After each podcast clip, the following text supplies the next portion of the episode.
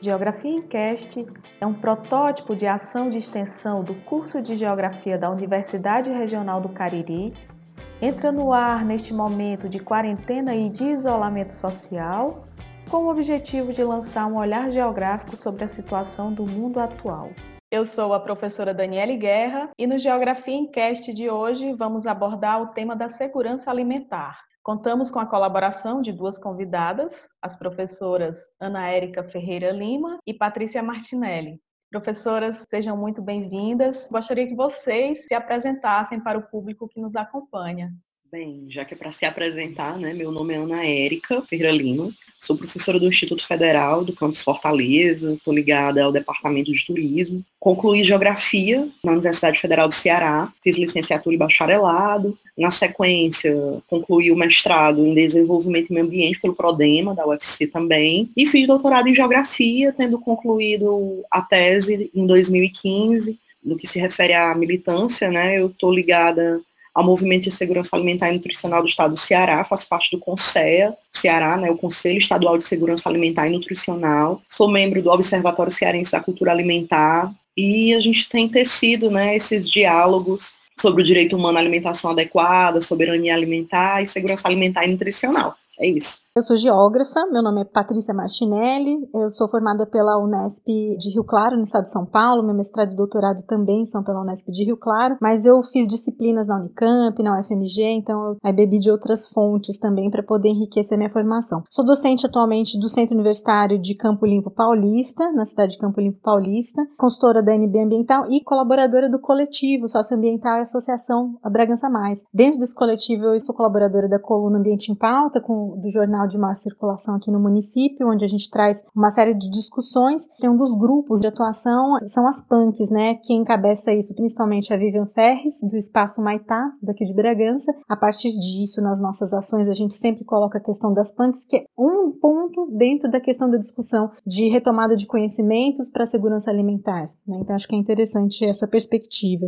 Bom, professoras, para iniciarmos, quando tratamos o tema da segurança alimentar, há dois aspectos indissociáveis: a quantidade e a qualidade de alimentos. Gostaria que vocês abordassem sobre esses aspectos dentro da pandemia do novo coronavírus. É um assunto amplo, né? Você, quando fala de que são dois aspectos, eu ampliaria mais três, né? Ao acesso, à distribuição e à escolha. Porque hoje a gente não tem como falar de segurança alimentar e nutricional, fazendo a complementação do conceito, sem você discutir segurança alimentar e nutricional, direito humano à alimentação adequada e soberania alimentar. O direito humano à alimentação adequada foi incluído como um direito fundamental na Constituição, né, apenas em 2010, mas ele faz toda a diferença dentro dessa pauta. E a soberania alimentar, esse debate foi incluído pelos movimentos sociais, especificamente pela via campesina, dentro de observações estabelecidas por grupos de mulheres que elas são fundamentais dentro desse debate, tanto por, no que se refere ao plantio, à definição da alimentação, quem define dentro de casa o que nós vamos comer, prioritariamente acaba sendo as mulheres. E aí eu digo para você que estabelecer essa, essa discussão com a chegada do novo coronavírus, é indissociável se perceber esse momento de estagnação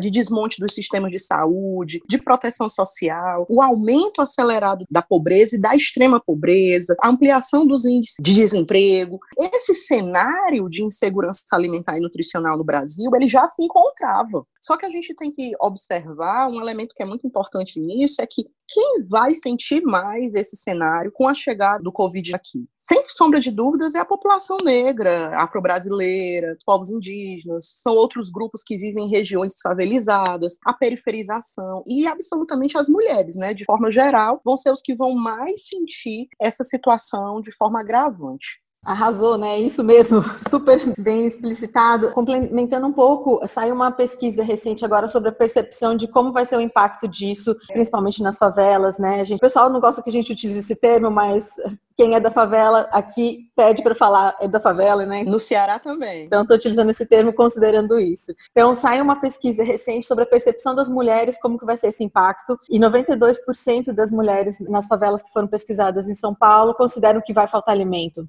92% é muito. As pesquisadas elas têm essa percepção, porque elas já estão num, num nível muito de limite dessa questão da segurança alimentar. Aqui no grupo do coletivo, a gente está tentando se articular para tentar mapear os grupos mais vulneráveis e como nós chegamos neles, né? Então, eu pego um banco de dados que me dá uma visão geral do município, quais são as regiões, e aí você vai perceber que, por exemplo, existem algumas pessoas, quando a gente pega a ideia dos espaços luminosos que estão em redes que não estão, existem grupos que estão a parte dessas redes. E aí, como que eu acesso eles nesse momento? A gente não tem estratégia mesmo. De... Então, quando você fala da questão do acesso, da circulação, da distribuição e até da escolha, é, essas pessoas estão fora dessas redes, até mesmo para a gente tentar mapear isso. Teria que ser uma coisa de campo. Como que a gente faz isso nesse momento? Nós não temos uma estrutura e eu, a gente sabe disso. Há uma dificuldade exatamente pelo desmonte que você cita. Mas nesse momento de, de crise que a gente percebe que nós não temos ferramentas elementares para chegar nessas pessoas, né? Então isso é muito sério. E aí a gente lembra até que em 2019, gente, o governo ele promoveu o desmonte desde o primeiro dia do ano quando ele extingue o CONSER, né, o Conselho Nacional de Segurança Alimentar, e na sequência ele faz uma redução substancial da política de estoques da Conab. Vocês para terem ideia, o discurso era, não, nós temos que efetivar cortes. Então 10 milhões, só que só de cartão corporativo o valor é equivalente. Então, que prioridade? E as pessoas não entendem a gravidade disso no momento de crise alimentar, onde os preços podem ter uma variação significativa, e isso também é um problema sério. É, o ano passado também a gente teve, por exemplo, na China, um problema deles de produção alimentar lá de proteína animal, e isso impactou diretamente nós que somos produtores de proteína. Então, para o mercado interno, a gente também teve um aumento significativo do preço da carne. Então, a, a gente está integrado a uma rede de produção de alimentos mundial, somos grandes produtores, mas não temos uma, uma perspectiva de segurança para a população. Então, isso é muito sério, né? É uma invisibilização. A gente pensa, né? quem é que está sendo visado nesse momento? Quem é que vai sentir fome? Então, mais à frente eu vou até falar sobre uma discussão chamada necropolítica, que tem grupos específicos que eles são realmente que importa vidas negras? O que importa vidas de, de pessoas que vivem na favela? De vidas, vidas indígenas? O que está mais em voga é, dentro dos discursos, principalmente do que a gente vê pelo atual governo, é abastecimento dos supermercados, é a alimentação ligada à, à circulação desses grandes trends alimentares, é o agronegócio. Quem é que precisa de ajuda? É o agronegócio? Isso aí está todo tempo sendo circulado, vinculado. Outra questão latente relacionada à segurança alimentar é a concentração de terras, e isto ocorre tanto em áreas urbanas quanto áreas rurais. Como pensar estratégias para o enfrentamento dessa crise, sobretudo diante da pandemia? Eu entendo que é, a pandemia ela traz à tona outras crises que vêm de fundo. Ela permite a gente ter uma visibilidade. Então, é o momento da gente discutir algumas questões, por exemplo, em relação a como essa pandemia ela vai trazer um impacto para a economia e principalmente para as pessoas que vivem da economia informal, que tem uma invisibilidade grande, mas mais de 40% da população ela vive de uma forma da economia informal. A gente tem a questão alimentar, que é o centro do nosso debate aqui, e nós temos outras questões que são a questão ambiental e energética. Todas elas se entrecruzam quando a gente pensa do ponto de vista da ocupação e da diversificação do, do território. Então, do ponto de vista é, da acumulação da terra dentro da área rural, a gente sabe como foi o processo histórico no Brasil do acesso à terra. Nós tivemos aí alguns, alguns processos de reforma formas extremamente restritas, direcionadas para determinadas regiões e áreas. Ela não foi sistemática no território como um todo. E dentro do processo de acesso à terra urbana, a gente tem a política do Estatuto da Cidade e a Constituição Federal de 88. Ela estabelece a função social da propriedade. E isso vai atingir tanto as propriedades rurais quanto as urbanas. Mas ainda assim, nós temos um processo de concentração. Então, as ferramentas da legislação que nós temos, infelizmente, elas não são usadas sistematicamente. Eu vejo um enfrentamento muito grande em relação a alguns setores imobiliários.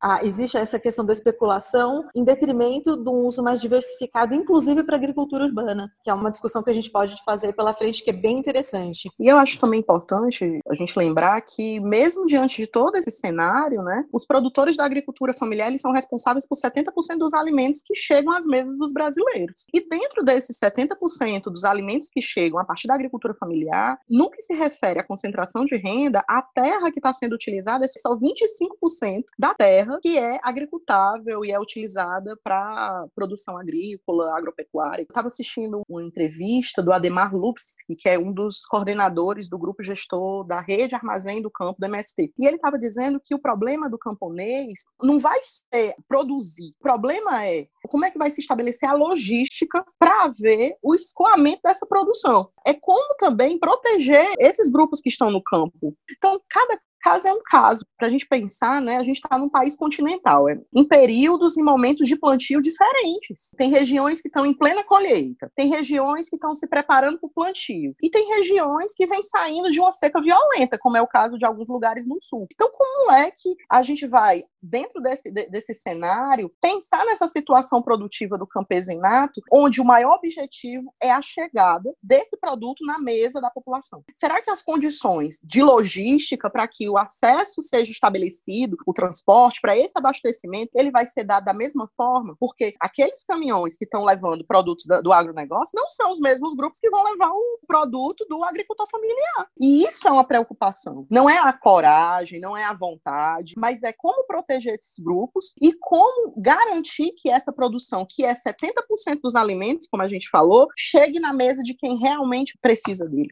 Esses 70% são responsáveis por essa produção e é um momento talvez da gente dar visibilidade para as alternativas que a gente tem de trazer um pouco essa agricultura mais para dentro das cidades ou próximas das cidades. E o nosso entrave nesse sentido é realmente a concentração de terras. Quem tem essas terras? Como disponibilizar? Então a gente tem casos como Detroit, que era uma monocultura industrial, vamos dizer assim. Eles ficaram completamente seguros do ponto de vista alimentar, eles não tinham redes que levassem alimentos para eles depois do colapso econômico que Detroit teve. Eles têm hoje 1.600 fazendas urbanas urbanas e a meta deles é atender 50% da população. E eles dizem, isso não substitui a agricultura familiar no campo e na área rural, mas ela é um complemento e ela cria uma perspectiva de segurança, inclusive diante do cenário de mudanças climáticas, de crise energética, de abastecimento. É importante a gente pensar em casos desse tipo, porque ele dá uma resposta da gente entender como que no momento em que a economia vai ter um impacto significativo, né, por conta do cenário da pandemia, a nossa economia retornando aos poucos, ela não vai ser a mesma que de quando a gente entrou.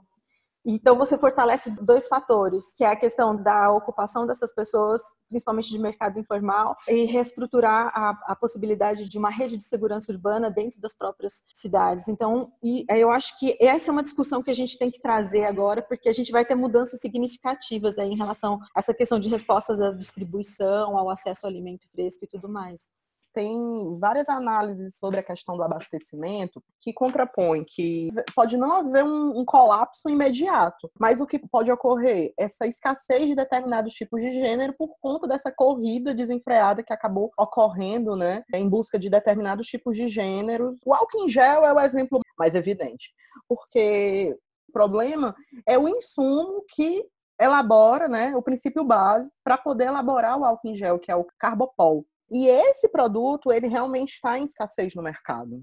Então, isso acaba causando um, um, um, desabastecimento. Josué de Castro escreveu uma frase que se tornou uma grande expressão do seu legado na obra Geografia da Fome, de 1946. Disse ele: enquanto metade da humanidade não come, a outra metade não dorme, com medo da que não come.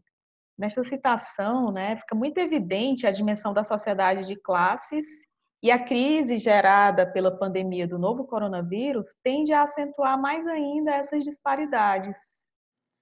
E agora? Quais são os desafios? E agora, né?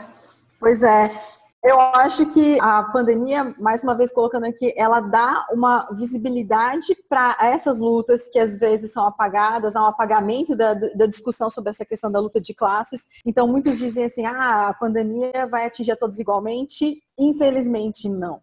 E aí eu acho que é um problema que a gente tem que discutir, porque sim, ela tem uma capacidade de alastrar muito rápida, ela chegou de uma forma muito específica no nosso país, né? Não é todo mundo que circula, né, que pode trazer isso, então a gente tem uma forma como ela entrou no país, mas a forma como ela vai se capilarizar no território vai atingir áreas que têm problema sério de abastecimento de água, como já foi citado aqui, agravado uma situação que já existe de que determinadas porções da sociedade, determinados grupos já têm uma dificuldade de acesso a bens essenciais. E aí vamos pensar que também a água, ela está totalmente ligada à questão da segurança alimentar, no preparo do alimento. Então, a gente tem uma perspectiva extremamente nefasta, vamos dizer assim, para alguns grupos. Então, a pandemia ela traz uma perspectiva de que as pessoas não vão ter acesso ao alimento, as pessoas que estão em situação vulnerável ou muito próxima dessa linha de vulnerabilidade, esse grupo vai ser ampliado significativamente de uma forma muito mais veloz, talvez, do que a gente possa mapear. E essa é uma grande preocupação né, nesse momento. Aí, quando as pessoas dizem sobre o medo de alguns grupos das classes médias, então com um pouco mais de segurança, ai, mas vai haver saques. Bom,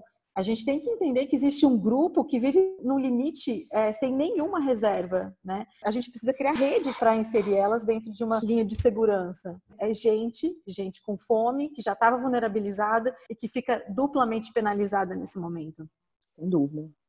E assim, é, a gente percebe que esse medo, né, ele está muito ligado a uma reflexão que o José de Castro faz. É incrível como um livro continua tão atual, ele, como ele é tão atual, né? Tem um momento no, na geografia da fome que ele coloca assim, até que ponto esse progresso econômico realizado tem sido favorável e até que ponto ele tem, tem fracassado fracassado a ponto de nós não vermos mais o ser humano como humanos, ou então estabelecer quem é realmente humano. Aí tem um autor, né, o Akili Membe, que ele coloca no Necropolítica justamente esse fato. Essa soberania ela está dentro de, uma, de decisões políticas sobre determinados territórios, onde se define quem tem direito de viver e quem tem direito de morrer. Então, essa necropolítica vai ditar, dentro de um arranjo diretamente relacionado ao estabelecimento de uma matriz espaço-tempo, como é que se lida com os efeitos de uma determinada crise. E essa soberania, ela vai implicar em quê? Na morte dessas pessoas que invariavelmente vão ser principalmente negras. E essas pessoas negras é, é como se fosse assim, o efeito, um efeito sintomático dessa decisão de quem realmente é humano e quem não é humano. Então, a gente entra num debate dessa questão da humanidade.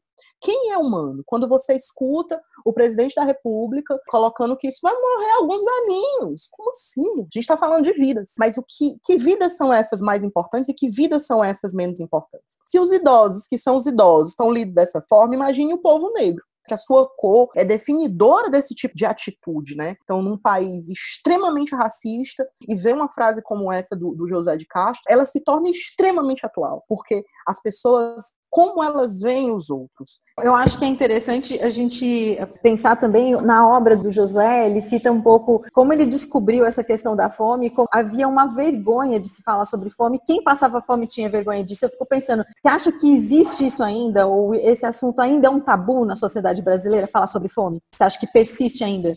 Acho sim. É constrangedor, é difícil você encarar um cenário que, como se fosse a linha mais assim extrema da humanidade. É se você mostrar a sua a vulnerabilidade diante de um cenário e acompanhando diretamente o povo Anassé da Japuara, que é em Calcaia, na região metropolitana, e conversando com, com o cacique Climério, a fala é de muita dor. Então é um tema que é um tabu por todas as dores que ela acaba emergindo e as pessoas não compreendem que esse desmonte do Estado sobre todas as políticas de segurança alimentar que fizeram há cinco anos atrás nós saímos do mapa da fome da FAO, elas estão sendo orquestradamente quebradas, destruídas, com um objetivo muito simples de mostrar o quê? De desqualificar um trabalho que foi feito e de acabar com a sociedade. É muito forte isso. Porque não tem outro motivo. Tem um autor que está sendo bastante discutido, que eu estou me apropriando agora, o Harari, ele fala sobre os grandes medos da humanidade. O Yu Tuan também fala isso na, na obra Paisagens do Medo, que é bem interessante. Mas ele fala que de 100 anos para cá, essa linha da fome, ela passa a ser efetivamente um problema social. Ela não é mais um problema de catástrofe necessariamente. A gente já tem redes robustas de, de como fazer esse alimento circular, chegar em, vários lugares. A questão é que socialmente a gente não fez essa escolha para que ele efetivamente chegue em todos os lugares. A nossa fome passa a ser um problema realmente social, principalmente, né? Social. E aí você vê uma série de campanhas, como fazia muito tempo que a gente acabava não vendo. Eu não acredito em políticas assistencialistas, mas só que, aí pegando uma frase do Betinho, quem tem fome tem pressa. Para se esperar uma assinatura de um decreto tá enrolando. Mas só que quem tá passando fome não tá pensando nesse, dessa forma, nessa assinatura, nessa demora, não. Que é as coisas rápido. E aí eu acho que é louvável a série de campanhas que tem acontecido. É porque elas são respostas emergenciais que a gente não tá vendo, então a sociedade civil se articulou para poder dar essa resposta, mas ela não atende a todos. Por isso que ela precisa ser uma política pública séria. Mas as pessoas estão correndo como podem, né? Então eu vejo aqui também uma articulação da sociedade civil para tentar alcançar essas pessoas de emergência e risco total, né? Ponto de vista alimentar.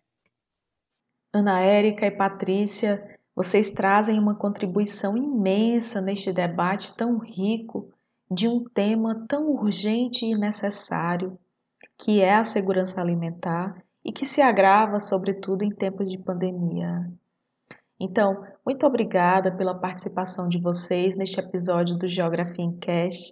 Daniela, eu gostaria de agradecer imensamente e eh, parabenizar pela iniciativa. Nesse momento em que nós estamos aqui em quarentena, né, fazendo o possível para manter nossos trabalhos, você coloca o Geografia em Cast na rede e alcança os lugares mais distantes desse país, fazendo com que a gente utilize a rede da melhor forma possível. Então, eu gostaria de agradecer a oportunidade de participar e parabenizar pela iniciativa porque realmente ela faz toda a diferença.